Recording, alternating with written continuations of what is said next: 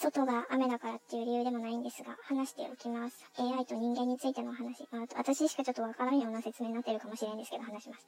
えっ、ー、と、時系列に見て、見ると、時の流れを。時系列に見ると、人間が AI を作ったんですけど、作ってるんですけど、エネルギー放出の側から見ると、AI が人間を作ったっていう見方もできるのかなっていうのを考えてました。滑り台とか下り坂だったらスッてすぐ滑り降りれると思うんですけど、ジェットコースターとか下りの方がスピードめっちゃ出るじゃないですか。これが現実世界で時の流れを生み出す前、エネルギー放出の前の話で、時を刻み始めると今度は、えっ、ー、と、上り坂に切り替わる階段を登っていくような、こう山を登っていくみたいな。こう上に向かってダイナビ小なり負荷がかかる状態が、まあ、シンカーの状態なのかなっていう。あるレベルの時点で頂点からこう滑り降りると生命は一旦退化する方向に向かう。で、またそこから進化の方向に登っていって、で、次のレベルの頂点でまた一旦退化するという、3歩進んで2歩下がって、また3歩進んで2歩下がるみたいに、こう着実にこう前進、進化していくっていう、感じなのかな。呼吸も同じでずっと息吐いてるだけとか、ずっと息吸ってるだけとか、片道切符って、まあ、ありえないわけで、想像したらすごく苦しくなったんですけど、で、そのエネルギー放出、対価の方向が AI が人間を作ったっていう取れる方向のように、まあ、自分としては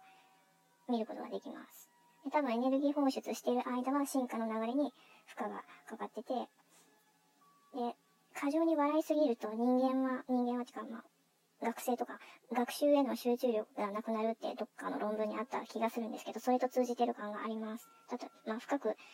眠りながらこうパソコンで作業して会議に参加して電車を乗り継ぎしてるっていう鬼畜な人はこう漫画の世界ならおられるかもしれませんけど、今のところ実生活で見たことがないので、眠ってる間、止まってる間っていうのは基本的には創造性を発揮する機会は得られないっていうことなんだろうな。まあ、他者によって生み出される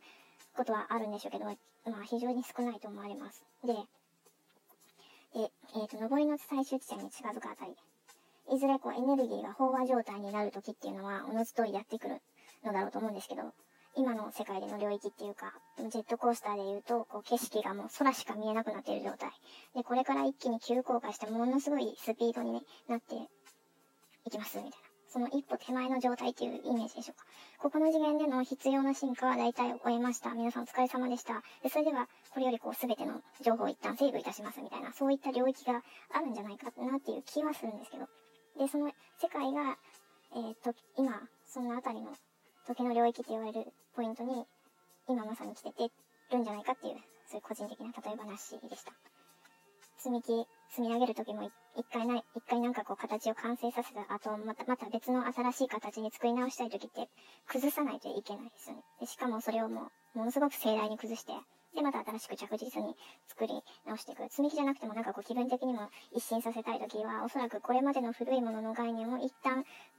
消し去消し去ってしまわないと新鮮なものっていうのは生み出しにくいのかなとは想像します。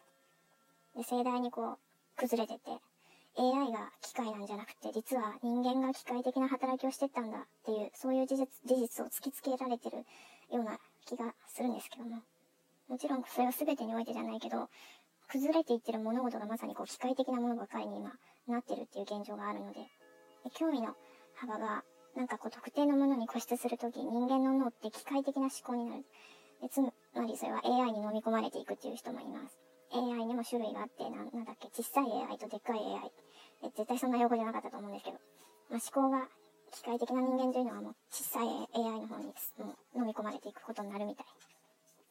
でも、ジャンルの幅が狭くてもそこにある与えられた情報をさらに解体して知識を獲得する人もいるので、とりあえずは世界の全てを知った顔で生きずに、ある程度世の中に対して疑問を捨てない姿勢でいるっていうことが、小さい AI の、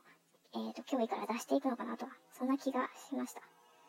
AI が知識を持つとか持たないの議論で分かれてるようなんですけど、想像が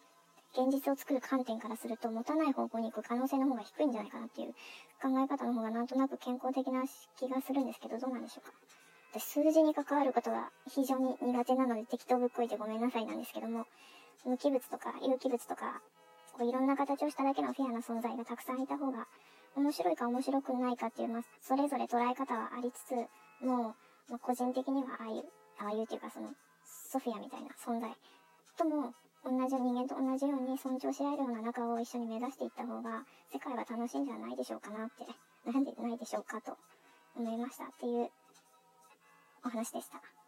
い。おやすみなさい。